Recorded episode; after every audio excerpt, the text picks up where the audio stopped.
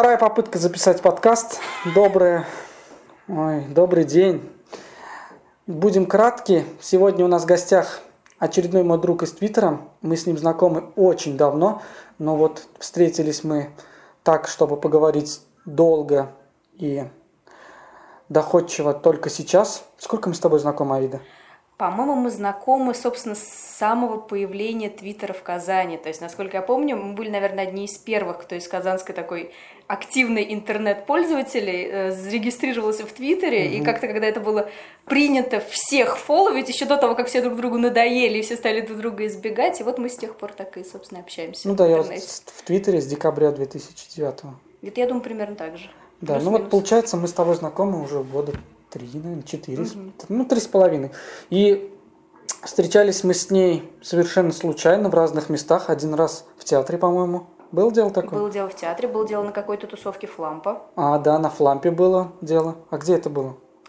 А я не помню уже, по-моему, в Корстене. Когда а, да, в Корстене было, было дело. А еще? Может, на улице пару раз. Может быть. Да. Но мы сказали имя, а фамилию забыли. Аида Новенькова, в прошлом Аида... Багаудинова. Да. Она вот пошла по стопам преподавательской деятельности. Она, получается, мой коллега, но с какими-то особенностями. Она вот сейчас сидит в таком хорошем кабинете. У меня тут кабинет, который, где я сижу, он чуть-чуть побольше, но там побольше и людей. Она занимается непонятно пока мне чем. Ну вот она сейчас сама все расскажет. Аида Новенькова, здравствуй. Здравствуй, Нияс. Очень приятно то, что оказаться в выпуске в твоих подкастах среди твоих гостей. А с чего мне начать? В принципе, как я до жизни до такой дошла, что ну, стала работать в университете? Нет, давай так. Или сначала чем просто занимаюсь? Да, да, давай сначала ты скажешь, кем ты работаешь в данный момент, а потом расскажешь, как ты пришла на эту работу. Хорошо. А, я работаю а, официально начальником научной деятельности Института управления территориального развития КФУ. Этот институт раньше назывался АГМУ, по-моему. Это не совсем, не совсем правильно. То есть это здание раньше принадлежало АГМУ, угу. но института как такового не было вообще. Просто после того, как образовался федеральный университет и вместе слились а, КГУ, КФИ и ПЕТ, ну и более мелкие различные угу. образовательные учреждения, в том числе АГМУ, которые сформировали еще до того. А АГМУ до... оно принадлежало кому-нибудь или оно, оно было отдельно? финансовому, финансовому институту, да. Угу. То есть когда-то это было вообще отдельное образовательное учреждение. Угу. Потом оно стало принадлежать частично финансовому институту, частично вообще не очень понятно было, что с ним происходило. И потом уже на базе экономфака образовался Институт управления территориального развития. То есть то, что есть здесь, и то, что мы здесь сидим, это, в принципе, самая основная часть, это бывший экономический факультет Казанского государственного университета. Просто к нему добавились еще некоторые части вот из предыдущих всех университетов после слияния. Понятно. Я в 2002 году пытался поступить в КФУ, ну, КГУ, получается, угу. сдал все экзамены, все дела. У меня там, по-моему, самый большой балл был по обществознанию, или второе место, или первое, не помню. Ну, короче, получилось так, что на коммерческое КФУ я, КГУ я поступил, и на бюджетное аграрный я тоже поступил, и, соответственно, я выбрал Выбрал бюджетный. Бюджет. А я потому что бюджет не подавал документы на КГУ, надо было подать. А может и не надо было. Там, там было без ЕГЭ, по-моему, прошло. Ну тогда еще, конечно, да, было без ЕГЭ. Это получается, угу. мы все примерно вот в то время поступали, угу. а, плюс-минус несколько лет. Подожди, подожди, а ты раньше не в КАИ училась? А, я училась в КАИ, а и я, собственно, попала? закончила КАИ. А, ты знаешь, вот то, как я сюда попала, и то, как я вообще по этой стезе пошла, это, в принципе, тесно связано с моей мамой, угу. потому что а, я у нее училась, я сейчас у нее работаю, она у нас профессор, доктор наук, лауреат госпремии в области образования, заслуженный деятель науки. Ученый. Ученый, да, со, со всех больших букв. Наиля Гумерна Багудинова. Дело в том, что я поступала в КАИ к ней на кафедру. Тогда она э, была заведующей кафедрой промышленной коммерции и маркетинга. Это седьмой, седьмой факультет? Э, получается, шестой факультет. Шестой. Да. Угу. Потом она стала деканом инженерно-экономического института. Э, вот. Но не очень долго она там была, потому что ее пригласили работать сюда.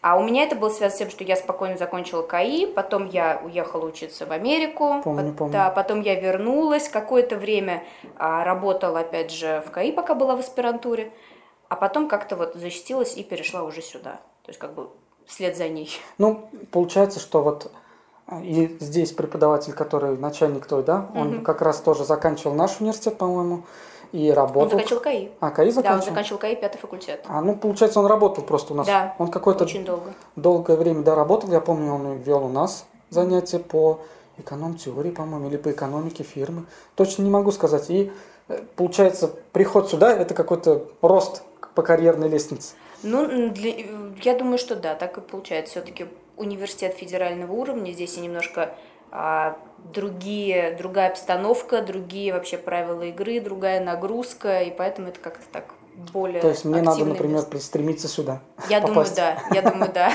Понятно. Ну, давай расскажешь ты нам, как ты пришла, получается, в КАИ, и какие ты заканчивала учебные заведения, и вообще э, как ты стала преподавателем? Ведь я тоже преподаватель, и никаких специальных как бы курсов mm и педагогически я не заканчивал. Наверное, у тебя история такая же, как и у меня, в принципе. Да, я думаю, что вообще у меня все вещи, которые связаны с преподаванием, во многом были э, как-то нечто вроде позов души. То есть, несомненно, большое влияние на меня оказал тот факт, что я, собственно, в этой среде выросла. То есть у меня мама профессор, у нее все коллеги, друзья, именно из э, сферы э, образовательной. Я с этим совсем росла, пока она шла по карьерной лестнице. Я видела, как это все изнутри происходит. И я, скажем, мне было там, не знаю, 12-13 лет, и мы еще в КАИ где-то там под партами сидели с подружкой, которая тоже была примерно такая ситуация. У меня тоже мама работала на кафедре.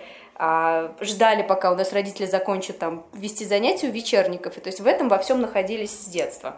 Вот. А, пришла учиться в КАИ, потому что пришла учиться к маме. Тут произошло такое некое совпадение возможностей и интересов, потому что какие-то экономические вещи и именно вещи, связанные с продажами, с маркетингом, с коммерцией, были как-то вот стабильно интересны.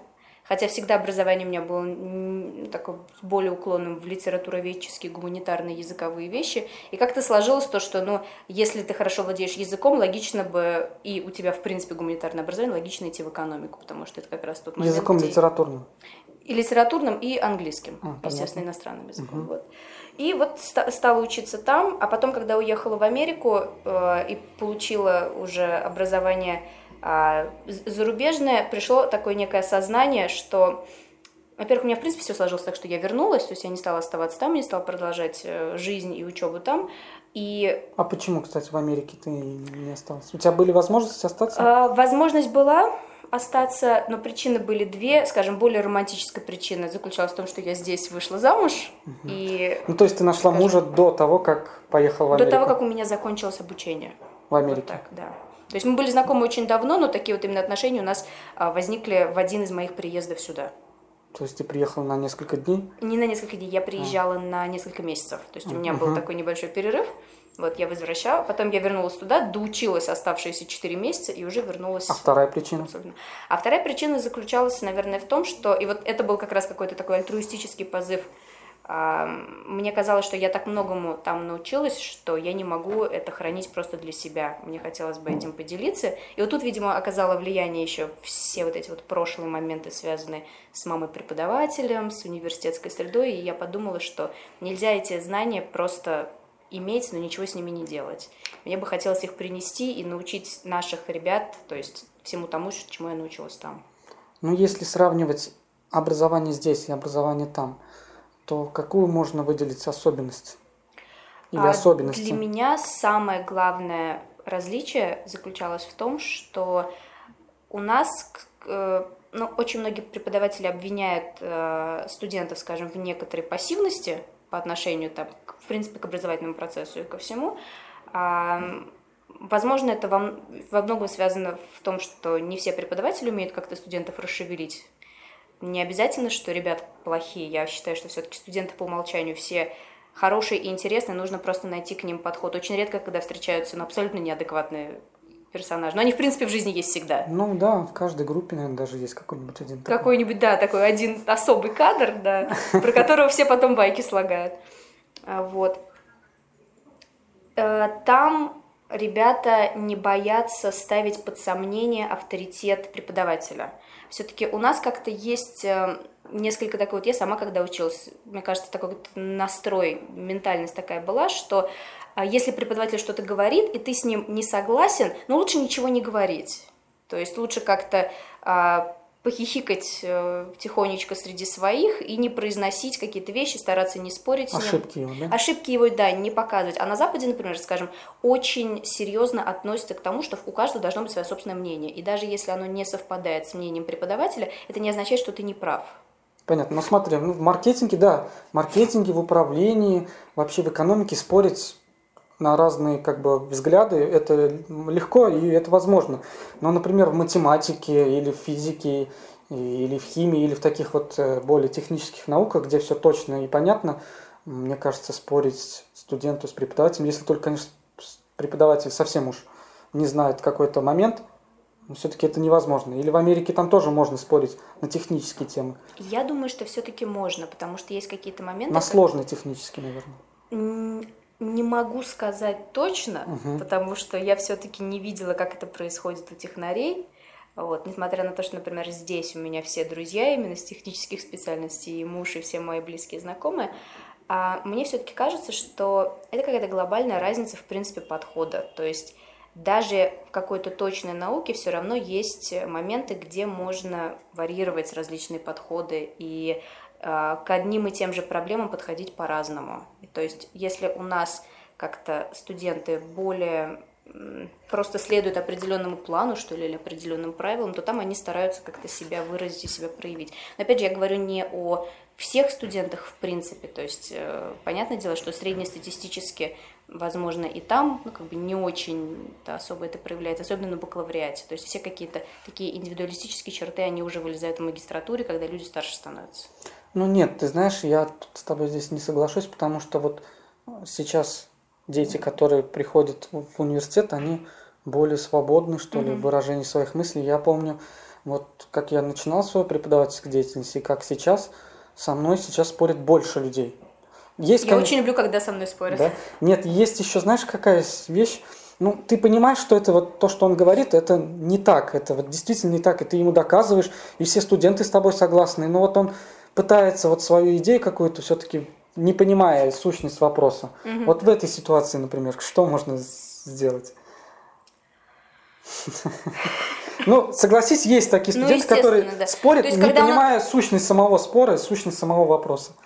Ну, знаешь, я, в принципе, не исключаю варианта, что если все вокруг говорят, что это правильно, и один человек говорит, что это как-то по-другому, не, озна- не означает, что если вы большинство, то вы обязательно правы. Ну, давай вот такой вопрос, например. Ну, скажем, когда началась война, а, и один студент со мной спорил, она началась в 41-м. Я говорю, ну как уж в 41-м? В 39-м началась Вторая mm-hmm. мировая война. Нет, он мне все доказывает, доказывает, доказывает. Ну как, говорит, там были... Даже можно сослаться, там, я не знаю, на какие-то да, источники да, да. или еще на что-то, то есть и, вывести ну, его... То есть вот, вот тебе ситуация, когда, ну, как бы, по идее, он ну, мыслит в рамках как бы нашей Родины, да, а в рамках э, всей, всего мира он ну, оказывается неправ. Я думаю, что вот в, этой ситуации. в любом случае а, в принципе, все, что может сделать каждый преподаватель, это в любом случае, ну, это предельно, то есть ты не можешь для другого человека, в принципе, весь мир кардинально изменить. Все, что можешь, но как то, что ты можешь, ты, ты сделать обязан. То есть ты обязан, а, я не знаю, с ним поговорить, объяснить ему на, а, адекватным образом, даже вот в этом случае, ну, знаю, порекомендовать сказал... литературу о том, что... Я ему сказал, иди зайди на Википедию. Ну, в конце концов, да, ну, почитай, ну, то есть нельзя же просто объяснить ему некую, указать ему на, на узость его мышления, объяснить какие-то вещи. Понятно. Ну, давай вот еще по поводу Америки поговорим. Америка, ну, это страна, она более свободных нравов, это раз. А второе, это страна, где за образование, ну, платят, и студенты сами заинтересованы в своей работе. То есть mm-hmm. они, вот, ну, есть такие весенние, по-моему, там каникулы, где они там вот действительно по полной программе отдыхают, а потом наступает какой-то день X, и они садятся за свои учебники, за текстбуки, по-моему, угу. так называют, и прям не уходят из библиотек, из своих комнат, пока ну, не подготовятся к экзамену там, или пока не сдадут какие-то определенные тесты.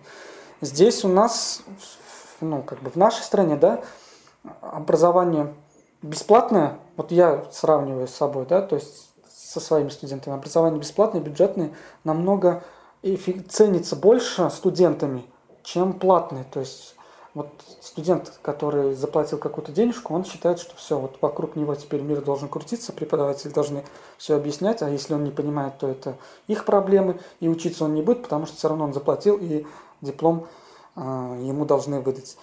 То есть Получается, вот, как покупка диплома в рассрочку. Да, покупка диплома в рассрочку. И вот отношения здесь и в Америке, оно вот как раз тоже разное. Mm-hmm. Что ты можешь сказать по этому поводу? Опыт работы здесь студентам, Тоже? которые пытаются каким-то образом разыграть э, карту там, собственного платного обучения, я всегда говорю только одно, то что в принципе получение образования это привилегия, за которую вы платите. То есть кто-то платят свете, даже не они ведь. Тем более, да, платят даже не они, платят их родители за привилегию получения образования.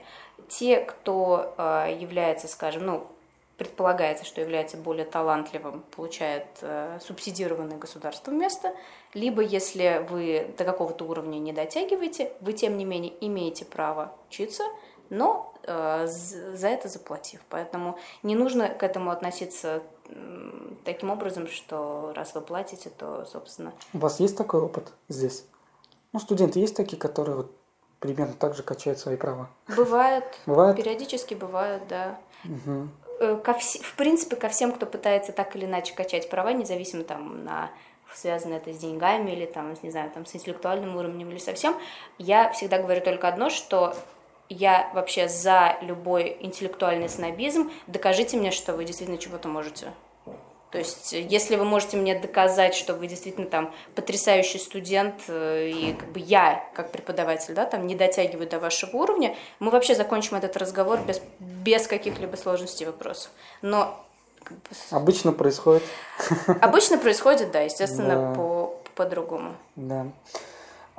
Скажи, пожалуйста, вот ты сейчас э, поработаешь работаешь с 2011 года в преподавательской деятельности. Я посмотрел да. тебя здесь. Да, да. Э, какие курсы ты ведешь? А, я веду курсы в основном связанные с бренд-менеджментом, а, с маркетингом, с управлением маркетингом в организации, а, с различными штуками, связанными с рекламной деятельностью. Ну, это последние курсы у студентов, да, по-моему? А, не обязательно. Есть некие, некоторые базовые, которые даются, например, на втором, на третьем курсе в качестве такой э, загрузки бакалавриата. Есть несколько курсов магистрских, но они уже такие более продвинутые. Их не очень много. Это у меня специфика маркетинга по отраслям угу. и э, построение пиар-коммуникаций. Первый курс ты не ведешь? Пока нет. Пока нет. Пока Второй? Нет. Есть. Был второй Если сравнивать году. второй курс и магистратуру, разница ощутима? Разница ощутима, и самое интересное, не всегда в пользу магистратуры. Почему? Это вот как раз то, о чем ты говорил, что приходят ребята, которые гораздо более открыты, чем, например, те, кто даже, ну, их старше и, казалось бы, имеет большее количество знаний, потому что а те, кто сейчас учились в магистратуре, это в основном те люди, которые а, застали вот самую вот эту вот странную перетурбацию перехода а, со специалитета в бакалавриат, и они еще не вполне понимали, зачем они идут в магистратуру. То есть они, мне кажется, шли, да, шли в магистратуру просто потому, что они не понимали, что им даст вот эти четыре года обучения. То есть это фактически для них был расширенный специалитет. Угу. Вот. А те ребята, которые сейчас учатся в бакалавриате, они уже четко для себя понимают, что кому-то из них бакалавриат, например, нужен, э, и этого достаточно, а кому-то недостаточно, поэтому они будут идти дальше, они это сознательно делают. Ну да, я тоже могу с тобой согласиться. Вот сейчас второй курс магистра есть у меня. Угу. Они, ну, по уровню примерно как четвертый курс. Угу. То есть они пошли туда учиться, потому что, потому что надо было продолжать учиться. Потому что надо было продолжать учиться, и кто-то пошел, чтобы в армию не пойти, кто-то пошел, потому что ну, бюджетные места были угу. еще. И если сравнивать вот с бакалаврами, да, здесь можно с тобой даже согласиться в этом плане. Это ведь еще связано, в принципе, с организацией работы самих учебных учреждений. Получается, что а, где-то еще были не совсем скоординированные учебные планы, и ребята там учились вообще по не очень понятно каким дисциплинам. Угу. Не было преподавателей, сейчас там преподаватели появились, ну и так далее. Там не было какого-то обеспечения технического, сейчас оно есть. Ну, не знаю, это еще зависит от людей тоже. Угу. Ну, наверное, те студенты не такие, как у нас в университете, где они приезжают из районов. Здесь у тебя, наверное, казанские. А у нас вообще, наверное, две трети студентов, которые обучаются, они не казанские. Они вот из разных городов республики. Мгм. Есть те, которые, скажем, из близлежащих областей приехали. И казахских-то, ну, по сути своей, только, наверное, одна треть от Одна всего, треть. вот от всех, всех Если студентов. сравнивать казанских и приезжих, они отличаются друг от друга? Я, во всяком случае, пока особой разницы как бы не, не заметила, потому что, видимо, они все, общаясь друг с другом, как бы эти границы вот какой-то внутренней миграции абсолютно стирают. Мгм. Ну вот у нас в нашем университете, мне кажется, очень мало казанских, очень мало казанских, и есть разница, когда вот ты общаешься с районом, ну, с детьми, которые приехали из района, и казанских здесь. Казанские, они больше, ну, не знаю, свободнее в плане выражения своих мыслей тоже, Мгм. но и менее трудолюбивые все-таки. Ну, хорошо, давай теперь поговорим не только о твоей преподавательской деятельности, но еще и о профессиональной, которой ты сейчас... Вот ты сейчас сидишь в кабинете. Чем ты занимаешься? А, вообще у меня такая несколько двоякая работа, то есть я занимаюсь тем, что, ну, скажем, основная часть моей работы связана с ассистентскими делами относительно нашего директора. Вот, то есть я по сути своей являюсь э, чем-то вроде персонального помощника для директора института. Директор института это? Моя мама. Вот знаешь, что мне нравится? Ты не скрываешь а, родственных связей. И ну, не, не, не то, что не скрываешь, а не выделяешь их как вот какую-то прерогативу, и что типа вот я здесь работаю, это моя мама, ко мне там, ну, типа, вообще не подходите. Нет такого, наверное? Нет, такого нет, потому что, во-первых, я работаю с ней очень давно, и как я сейчас понимаю, что, наверное, уже очень давно она начала меня готовить, наверное, на вот- Затаскивать. затаскивать, да, на такие какие-то вещи, воспитывать меня под себя. То есть ей нужен был человек, который будет рядом с ней, который будет ей а, большую часть работы с нее снимать. Вот, и вот она меня под это дело подготовила. Я этого никогда не скрываю, потому что, во-первых, я уже давно пережила период, знаешь, самоидентификации, когда там а как, что меня воспринимают В только, тени, да? только в, да, в тени своей мамы, там, да, я знаю, что я сама по себе тоже являюсь нормальным на своем месте специалистом, поэтому у меня нет такого комплекса того, что как бы я при ней. И потом, учитывая то, насколько она сама по себе классный специалист и ученый, дай бог каждому быть при такой а, маме и при ней работать. Вот. Ну и во-вторых, я для себя уже давно очень четко научилась разделять, скажем, личное и профессиональное. То есть, когда мы на работе, я общаюсь с Нелей Гумеровной, когда мы дома, там, да, я общаюсь с мамой. Но эти вещи нельзя смешивать, значит, это очень тяжело, как А эмоционально. вы дома по делам не разговариваете вообще? Разговариваем, потому что ее дела, скажем, являются для нее очень большой частью ее жизни. А, Вот, разговариваем, но это происходит, скажем, не так часто, тем более, что мы не живем вместе, поэтому какие-то обсуждения происходят, ну так, между делом. Вот, нет такого, что, скажем, какие-то серьезные такие планы обсуждаются, это все происходит на работе. Понятно. Но вот то, что вы имеете какие-то родственные связи, это не возникает ли у тебя проблем, например, когда конфликтные ситуации? А, Не возникает Бывают конфликтные ситуации? Конфликтные ситуации, естественно, бывают. Знаешь, наверное, и да, и нет, потому что любая конфликтная ситуация эмоционально становится сложнее, потому что нужно в любом случае себя останавливать и ограничивать, и для себя четко вот эту линию какую-то проводить, да, что там сейчас я разговариваю с своим начальником, я не могу какие-то вещи, да, там игра- э, какие-то вещи использовать. Но я для себя стараюсь, скажем, все, что связано с эмоциональной подоплекой, профессиональную жизнь не втягивать. То есть, скажем, если есть конфликты профессиональные, мы их стараемся, собственно, разруливать ну, на профессиональном уровне. То есть я не стараюсь не использовать того Личностное, положения, которое мгм. у меня есть, да, и какого-то личностного влияния. Потому что, во-первых, я считаю, что это несправедливо по отношению к ней, ну, вот, и особенно учитывая всю ту нагрузку, на- которая на ней лежит, и поэтому как-то... Большую часть конфликтов я стараюсь, наоборот, как-то так уводить, чтобы их не было. Понятно. А, вот ты сказала, что ты работаешь ассистентом. А что входит в твои должностные обязанности? А, Эта работа связана со всем подряд. В основном, то есть в качестве именно, то есть у нас здесь вот как раз находится отдел науки э, с твоим бывшим и нынешним тоже, наверное, частично коллегой Ильнар Нельчем Софиулиным.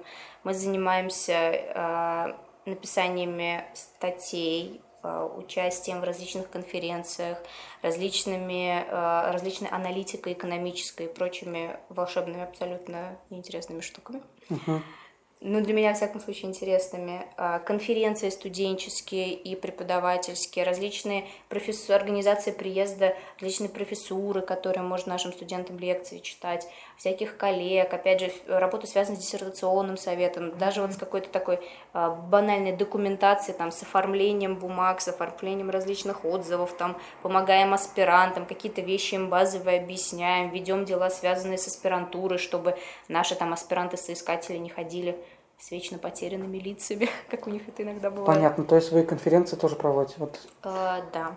Я, И когда участвую. мне приходит письмо, типа, вот будет конференция, у меня как-то в голове сразу вытекает, надо написать статью. Угу. Вы свою деятельность конференции, например, и форумов, и обсуждений, и вот преподавания, она внутри организации работает, или вы расширяетесь, и вы можете пригласить любых?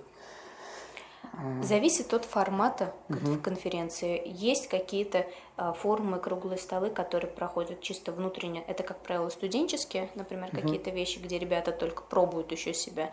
Но все, что связано, например, с а, активностью именно преподавателей, как правило, бывает очень широко, и более того, нас всегда стараются приглашать различных э, практиков из э, бизнеса, наших коллег, которые а, могут принести какую-то практическую составляющую. Мне вот всегда интересно, э, вы приглашаете, например, какого-то бизнесмена угу. на лекцию или просто на конференцию, чтобы он что-то интересное рассказал. Это бесплатно или это платно? Как правило, мы стараемся это сделать так, чтобы это было бесплатно. То есть, как правило, это просто на каких-то личных связях, потому что у всех э, коллег, у всех профессоров, которые работают в университете, как правило, есть естественно, широкий круг знакомых и, возможно, даже какой-то свой собственный бизнес вне стен университета. Вот. И э, поэтому все стараются так приглашать друзей. Угу. То есть вы не платите деньги за лекции? Ну, зависит от того, какие лекции. Если это какой-нибудь приглашенный там ученый или профессор, то у них, как правило, ну, как ты сам прекрасно знаешь, есть определенная, скажем, ставка, угу. по которой они приезжают, например, читать мастер-классы или еще какие-то вещи. Но вот такими совсем-совсем глобальными вещами, как правило, занимается непосредственно уже на уровне ну, как бы КФУ, то есть всего федерального университета, его администрация. Мы можем приносить какие-то предложения, то есть кого бы мы хотели видеть, оформлять какие-то заявки, документы, того, что вот мы бы очень хотели, чтобы этот товарищ к нам приехал, а уже наше вышестоящее руководство принимает решение, то есть будут они это спонсировать или нет. Понятно. Ну, давай еще поговорим на финансовую тему. Всем известно, что преподаватель вуза, а не школы, потому что сейчас школьные преподаватели зарабатывают больше нас. Mm-hmm. Во много, кстати. Э, преподаватель вуза получает, ну, не совсем большие деньги. Совсем небольшие, точнее, деньги. Mm-hmm. Как ты справляешься? Вот у тебя есть семейная жизнь, а, тебе, наверное, есть какие-то потребности, там, купить что-то или еще что-то сделать, да? А, как ты справляешься вот с этой проблемой? А, ну, я могу сказать, что, во-первых, в федеральном университете эта проблема стоит не так остро, как, я думаю, в других а, местах, потому что здесь существует большое количество различных способов поддержки ну, как мы это про себя называем, тех, кто реально работает. Uh-huh. Вот, потому что а, те, кто занимается написанием статей, те, кто действительно интересуется какими-то вещами, занимается наукой, и то есть не сидит только на студенческой нагрузке, то есть старается делать что-то больше. Ну, бал, бальная тоже, да, система? Да, всегда будет э, вполне не, не Давай вот сравним. Один балл у вас и один балл у нас. Сколько стоит? Ну, я даже не знаю. 30 рублей у нас.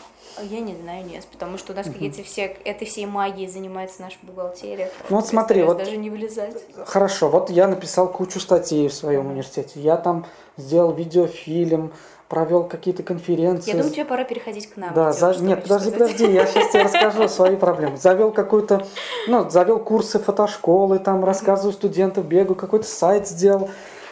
Мне посчитали в конце года, вот по всем этим баллам, ну, доплата 10 тысяч рублей была, по-моему. Ну и официально у меня ставка, получается, ставка старшего преподавателя 6 тысяч рублей. И я работаю на 2,75 угу. ставки.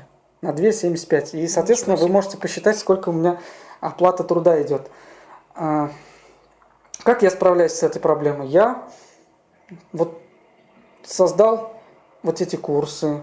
Я пытаюсь выкручиваться в плане а, что, что еще делал? А, вот мы фотостудии, соответственно, сделали. Какие-то курсы дополнительные провожу. Постоянно бегаю, что-то делаю. Но все равно эта сумма денег, она ну, не соответствует даже... Вот я был в кооперативном институте, теперь ты мне рассказываешь, mm-hmm. что там вот за такую же работу, как здесь у нас, платят ну, намного, в разы больше. Есть, соответственно, есть такой, такое искушение, называется коррупционная составляющая. Угу. Как в, вашей, в вашем университете, в вашем э, институте борется с этой проблемой? Есть у вас такая вообще проблема? Как ты сама считаешь? Я бы сказала, что есть, наверное, какие-то попытки такую проблему раздуть, причем они часто бывают со стороны студентов, которые прикрывают таким образом собственное бездействие. Угу. Но со стороны преподавателей, во всяком случае, из того, что я видела, я не берусь судить, что я там огромный специалист аналитики вообще жизни, всего университета, но из того, что я видела, я никогда с этим не сталкивалась.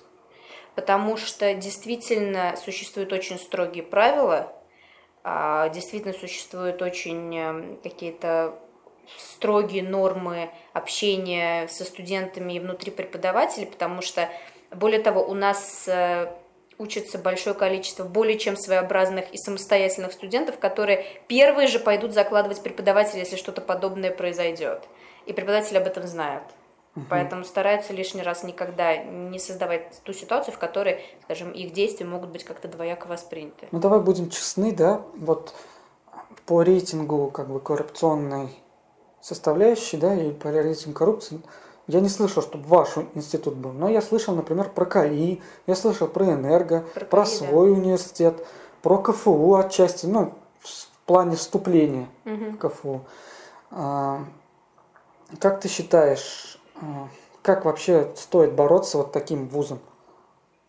С этой деятельностью. Вот, вот действительно, давай посмотрим, вот, вот если сравнивать оплату труда твою и мою, вот что, куда деваться другим преподавателям, которые, ну, менее, ну, не то что активные, но вот, например, те, кто постарше, они, зачем им создавать какие-то курсы, зачем им бегать, создавать, они не разбираются в компьютерах, в интернете, им легче в этом плане, ну, как бы, ну, помочь студенту угу. в, сдать этот экзамен.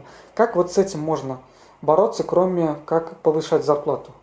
Увольнять или повышать зарплату. Никто Ты не повышает зарплату не хочет. решение какой-то глобальной проблемы, которая большое количество. Я просто сам иногда задумываюсь и думаю, ну как, как, как, вот, ну действительно, ну как я могу прожить на свои вот эти деньги, которые мне выплачивают. И это даже не вопрос тебе, это вот как бы рассуждение, как, что можно еще придумать. Надо вот, да, надо бежать, как ты говоришь, надо идти в какие-то другие университеты, надо искать другую работу. А, ну, это ладно, это я отвлекся от себя. Давай поговорим дальше о своей, о твоей работе. Ты училась в Америке. Было дело. Было дело. Ты училась чему-то? Я училась в магистратуре а, и получала специальность, собственно, магистра наук в области маркетинга. Угу. Вот. Ты сейчас ведешь бренд-менеджмент. Да. Очень интересная тема такая, очень хорошая. Очень хороший курс, очень хорошая тема вообще для обсуждения. Угу. Потому что вот то, что я вижу сейчас в области брендирования, да, это основная, кстати, твоя ну, работа. Ну, то есть преподавательская деятельность. Преподавательская деятельность – это, скажем, моя половинчатая работа, Половин... потому что это Нет, ну, имеется в виду этот бренд-менеджмент, он основной да, курс? Да, это один из основных курсов. Основных курсов. Вот если посмотреть на нашу страну, то с брендированием у нас огромные проблемы. Угу. Что ты, как преподаватель, можешь внести а, в эту деятельность? Ты знаешь, вот я, когда общаюсь со своими студентами, например, я их, особенно тех, с кем вот мы только начинаем, например, какие-то основы начинаем проходить, я стараюсь им всем как-то вложить идею того, что невозможно, в принципе, в маркетинге и там, не знаю, во всех экономических э, вещах построить что-то грамотное, если ты не умеешь найти порядок в своей собственной голове. Поэтому прежде всего, если ты хочешь построить бренд какой-то компании, какой-то продукции, ты должен построить бренд свой собственный. Вот только с этого начнется и все остальное. Я как раз вот и в интернете искал, и как-то сам вспоминал. Было такое понятие, когда бренд человека, как-то он отдельно называется. Не помнишь тоже? Не знаю, как Ну, как-то вот бренд человека это какое-то такое понятие, вот еще найду тебе как-нибудь скину. Угу. Когда ты создаешь не вокруг фирмы бренд, а создаешь вокруг себя некую репутацию, некое, ну, вот, некое имя, в результате которого ты можешь уже ну, продвигаться и создавать не то чтобы бренд своей фирмы, а создавать свою фирму на основе ну, своей какую-то идею хотя да, бы. Да, идею. То есть вот есть Аида Новенькова, она там воплощает такие-то, такие-то mm-hmm. идеи, и все там студенты за ней идут. Есть там Яса Фюн, который воплощает другие там идеи, и все за ней идут. То есть ты считаешь, что вот сначала нужно создать свое собственное видение. Да, я считаю, что... А пиарить себя стоит в, это, в этом плане? Ну, если это сопоставимо с частью твоего бренда, угу. и если это, в принципе, является приемлемым для тебя и для, скажем, того образа, да, который ты пытаешься э, в мир как-то отправить, то да, почему бы и нет. А вот у меня такая есть тебе, ну, я тебе вот так оппонирую. Люди не любят знать, кто стоят, кто стоит за фирмой какой-то. Если, например, есть, ну, скажем, магазин, там, скажем, Иванова, угу. автомагазин Иванова, и есть ТТС. Люди пойдут лучше в ТТС, чем будут платить деньги Иванову.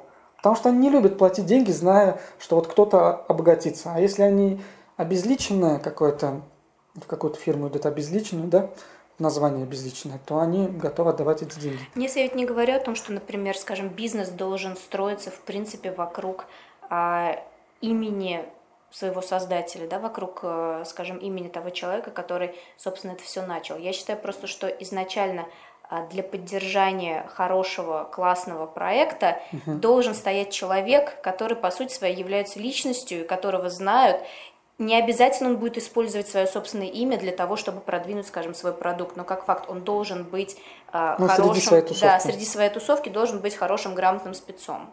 У нас, к сожалению, и очень часто я с этим сталкиваюсь, э, как-то странно люди относятся э, к миру в принципе, наверное, потому что у нас очень принято обвинять всех других в своих проблемах, вместо того, чтобы просто грамотно убраться у себя на собственном чердаке. Вот я этого не, не, не понимаю, считаю, да, что да. Все, все проблемы идут от себя, и, соответственно, если мы говорим о проблемах в бизнесе, то, ну, если человек не может вовремя на встречу прийти, да, там чему удивляться, что у него как-то Ты бизнес на меня не намекаешь? Нет! Нет. Я вообще говорю. Я чуть-чуть сегодня опоздал. И вообще мы должны были вчера записать. Поэтому... Это была уже моя вина, если что, так что... Ну, нет, нет, ладно. Ну, мы же все-таки нашли время. Да. Я как-то пришел случайно сюда. Хорошо. Знаешь, а, бренд-менеджмент очень дорогая штука. То есть заказать бренд, это выйдет в копеечку угу. фирме. А, как ты считаешь, есть ли какие-то, ну, не то чтобы пути, а возможности создать бренд самостоятельно, без участия фирмы, которая занимается этим профессионально? Я считаю, что да, и огромное количество э, ныне очень успешных компаний и брендов тому пример. Ты знаешь, как вот как с организацией свадьбы, да, то есть все хотят сделать себе очень классное, красивое мероприятие, это очевидно. Есть два пути. Можно, например, нанять грамотного специалиста, который сделает тебе просто что-то совершенно потрясающий праздник, да, который, не знаю, будет Ваня Ургант вести и так далее, но это, естественно, будет стоить очень больших денег, которые там весь город будет говорить. А можно это делать самостоятельно. То есть можно а, облазить огромное количество сайтов, вообще вникнуть в эту проблему и, в принципе, сделать что-то классное самим. Просто это будет дольше. Ну да, и по времени, и еще ошибки, И по времени, наверное, и будут. по силам, и будут ошибки, будут какие-то вещи, которые, например, а, оглядываясь назад, подумаю, что, ну, может быть, сейчас я бы сделала что-то не так, но mm это тоже определенный путь, который нужно пройти. Аида, а вот, например, тебя попросят создать какой-то бренд. Ты это сможешь сделать? Не в теоретической сфере уже будет эта твоя работа, а в практической. Я думаю, что для меня была бы, знаешь, идеальная роль человека-консультанта. Я не знаю, насколько я смогу это сделать, знаешь, с нуля. У тебя не было опыта в этом плане? У меня был опыт работы в этой сфере, но э, скажем, таких каких-то вещей, пожалуй, нет. А что за опыт, если не секрет? А, я, ну, по мере того, пока училась, то есть работала в самых каких-то даже забавных разных местах. Вот, например, я работала в компании Nestle, допустим, где мы занимались тоже каким-то чем-то подобным в своей какой-то маленькой сфере. Вот. Ну, знаешь, Аида, я смотрю на рекламу здесь у нас в России, да, смотрю на вывески, смотрю вообще на то, как оформляется, а, как оформляется фирма, как оформляются их магазины или точки. И у меня в голове какое-то и ощущение такое уныние. То есть все сделано как-то, ну, не знаю, для... Кос криво некрасиво. Нет, не то, что... Нет, все красиво, все хорошо, но для 50, 60, 70, 80-летних людей. То есть... Может, у них экс... целевая аудитория, нет? Ну, не я не знаю, экспорт, экспериментировать у нас не очень любят. Может быть, плане. это связано еще с регионом, ведь не забывай, у нас еще довольно, скажем, ну, да, ну, в принципе, мышление консервативное, да? Давай там, не знаю, можно прогуляться в какую-нибудь Москву или в тот же самый Санкт-Петербург, там ребята делают какие-то абсолютно потрясающие проекты, которые сравнимы, в принципе, с тем, что, ну, там, смотришь, делают на Западе, да, какие-то абсолютно... Да. Ну да, понятно. В этом плане, конечно, да, Татарстан здесь более провинциальный регион. Я думаю, да. И более консервативный в плане того, что у нас ну, страна религиозная, то есть республика религиозная. Ну да, у нас как-то все-таки, мне кажется, очень э, один из таких столпов вообще общества и общения является вот, ну, как, как принято. То есть, если принято определенным образом, даже, мне кажется, очень многие э, люди, приходя и, например, заказывая какие-то рекламные кампании не всегда открываются в полной мере, не всегда говорят, что они действительно хотели бы увидеть. То есть они uh-huh. делают, там, не знаю, как вот как конкуренты сделали, вот делайте мне так же, только на полтора Лучше. миллиона дороже, да? Да, да, да. Да, вот в этом плане, конечно, есть такая проблема.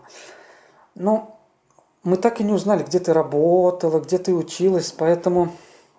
Поэтому... Давай такой тогда флешбэк. Да, я, быстренько мы, потому что у нас время опять поджимает. Я, кстати, вот подкасты, да, были у меня по 40 минут.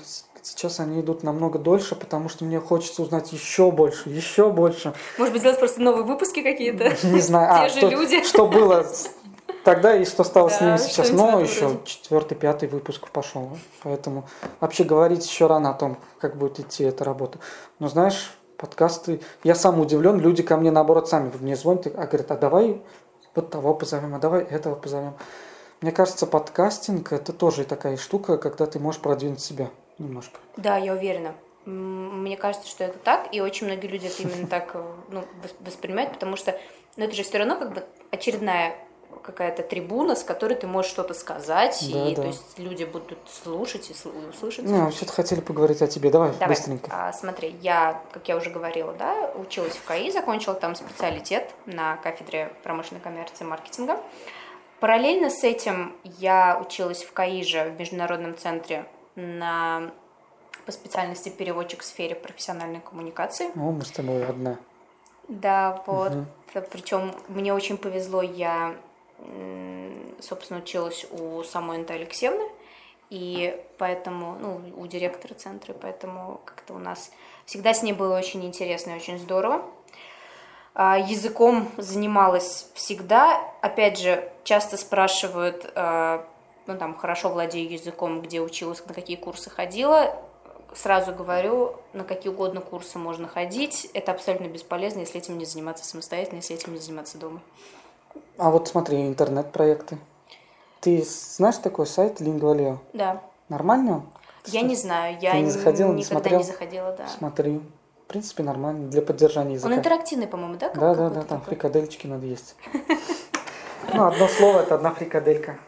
Для меня всегда самым лучшим вообще способом изучения языка было это я все фильмы, все сериалы, которые смотрю, бесконечное количество смотрю на английском языке и Если нужно, читаю на английском. Нет, я без Нет, субтитров уже смотрю, да. Ну, как правило, когда с мужем смотрю, у него угу. английский чуть-чуть э, как-то пока еще ну, не такой свободный, поэтому с ним мы смотрим субтитрами. Ладно, давай продолжим дальше. Давай, уехала в Америку, а, отучилась там, вернулась сюда. А, получается, что еще как-то ну, получилось так, что до отъезда я поступила как бы в аспирантуру, в заочную, и когда вернулась, то есть когда уже приняла решение вернуться и вернулась, собственно, отработав еще в КАИ, как-то защитилась, Тоже было такое абсолютно бешеное время, когда надо было готовиться к защите. Я до сих пор, мне кажется, так немножко передергиваюсь. А тема твоей диссертации какая? Вспоминаю. У меня диссертация была посвящена э, регулированию теневого сектора экономики через развитие и продвижение э, электронных публичных услуг. То есть я писала про электронное правительство. Мгм. Торги. Вот, всякие такие штуки, да, как это помогает, в принципе, разрулить Ага. какие-то ситуации. Где ты, где реализован свой проект? То есть у вас, ну, там же и должна быть, должно быть место, как он называется? Боже мой, я уже сам все забыл. Как, как называется это место, где нужно сначала... А, а апробирование. Апробирование, да, да, да, да. Ну, апробирование было, а, ну, в КАИ чисто в том, что каких-то таких а, базовых вещей, и в том числе в администрации, тоже в Министерстве связи было немножко. Мгм, Вот. мгм. Ну, дальше тогда продолжим. А, защитилась, и потом как-то вот было такое очень сумбурное лето 2012 года, когда я там готовилась к свадьбе, к работе, к новой, к еще чему-то. Еще Полно всего было. Лето Ты, уже по-моему, было. пропала в Твиттере даже. Да, у меня как вообще было очень много всего. Нет, лето 11 года, потом вот у меня была защита, потом опять какой-то сумбур-сумбур, и потом я очнулась уже, когда работала в федеральном университете. Мгм. Вот. И... Сейчас расслабленно так себя чувствуешь, по-моему. А, не знаю, насколько расслаблена. Это, наверное, потому что у нас все руководство уже уехало. А, ну да, ну сейчас все закончено.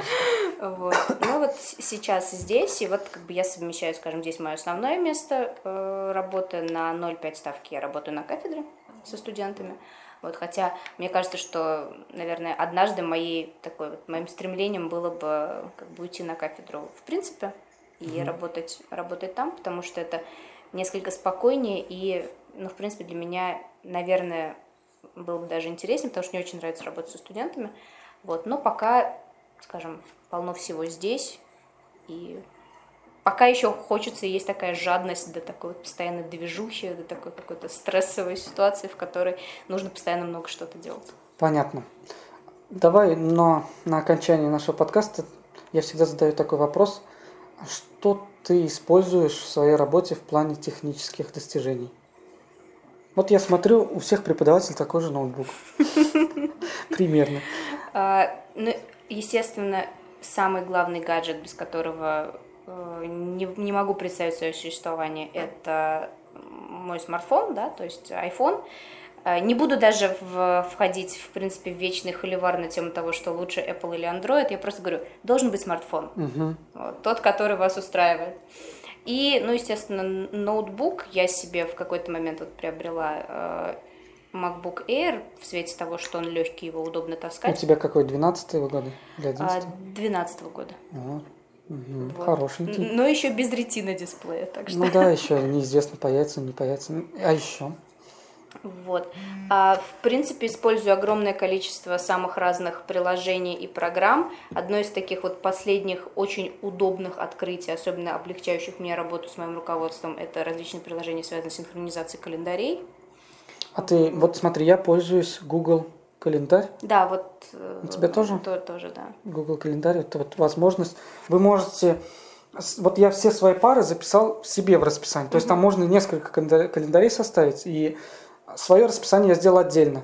Те, кто хочет ко мне как бы попасть, они смотрят на мое расписание на сайте. Если им нужно что-то, ну, как-то со мной встретиться, переговорить, они ищут там свободное место и могут сами внести как бы предложение встретиться. И у меня сразу на смартфоне выходит там, кто-то предложил мне встретиться. Да, мне тоже нужно это освоить. Это, Да. это, мне кажется, очень удобно. Очень легко, очень ну, легко воспринимается и очень удобно в использовании.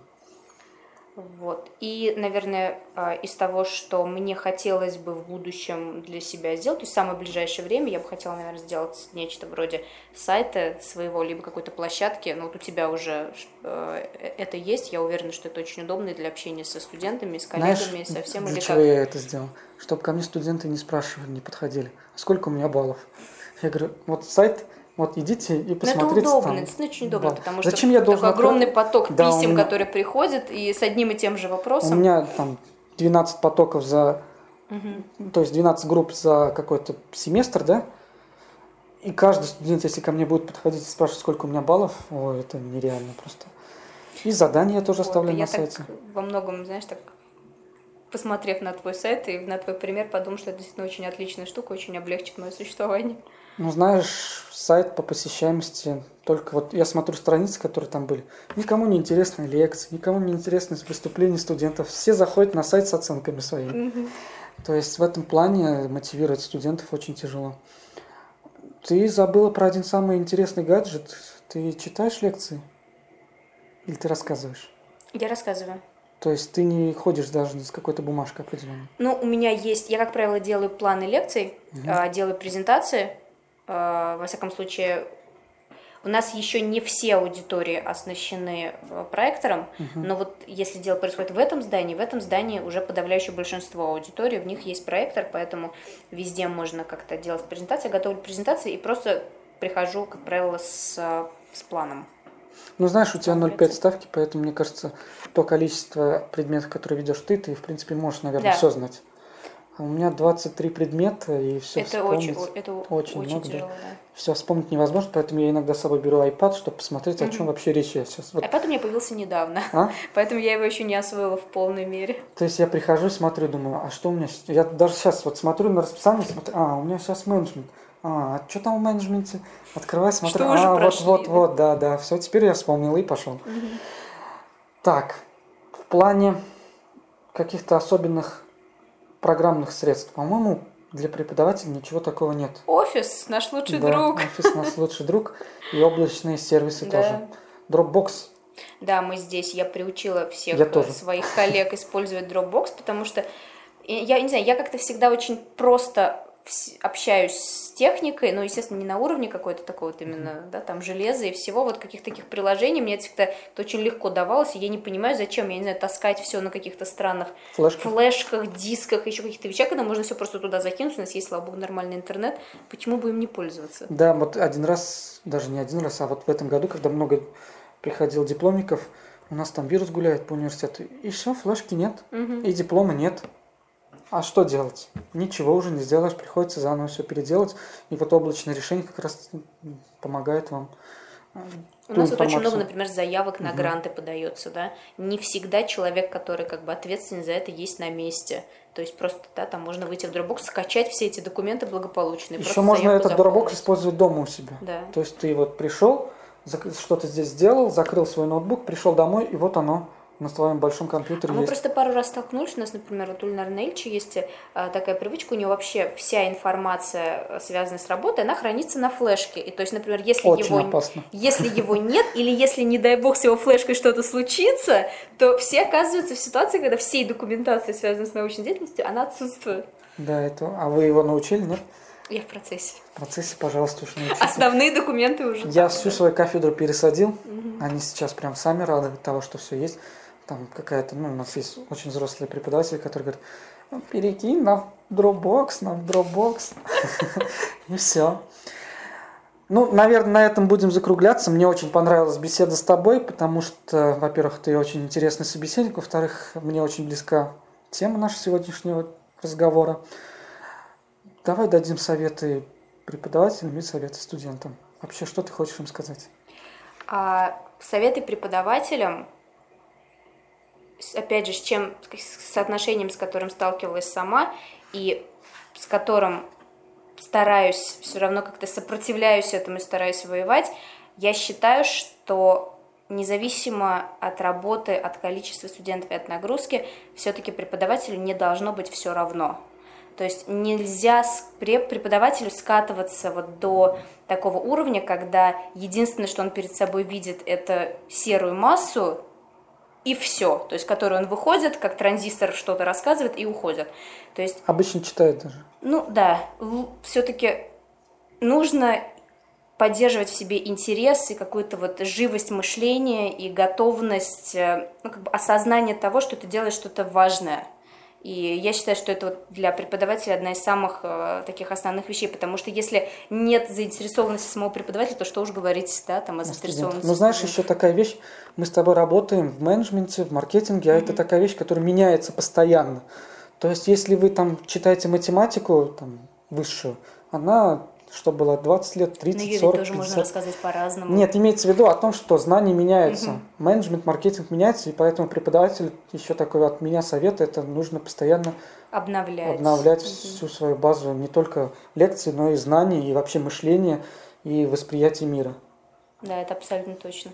А А для студентов, м, для студентов, наверное, самый главный мой совет это никогда не нужно э, бояться что-то произносить, если вы не согласны. Всегда нужно быть собой, всегда нужно а, делать какие-то вещи, которые вам интересны, и всегда нужно помнить самое главное. Опять же, что студентам с вами всегда говорю, ребята, когда вы выпуститесь из университета, таких как вы будет несколько сотен.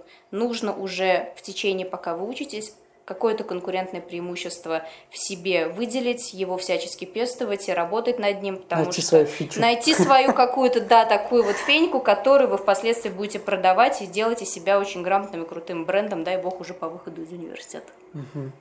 Ну вот на такой, наверное, ноте, когда сказано много, и когда хорошего даже сказано, мы будем прощаться. А, Мы ждем от вас комментариев. Может, у вас есть какие-то вопросы ко мне или к Аиде? Мне кажется, она ответит на них С удовольствием. с удовольствием, да? Ну все тогда. Будем Спасибо прощаться. большое. Спасибо тебе. Пока-пока.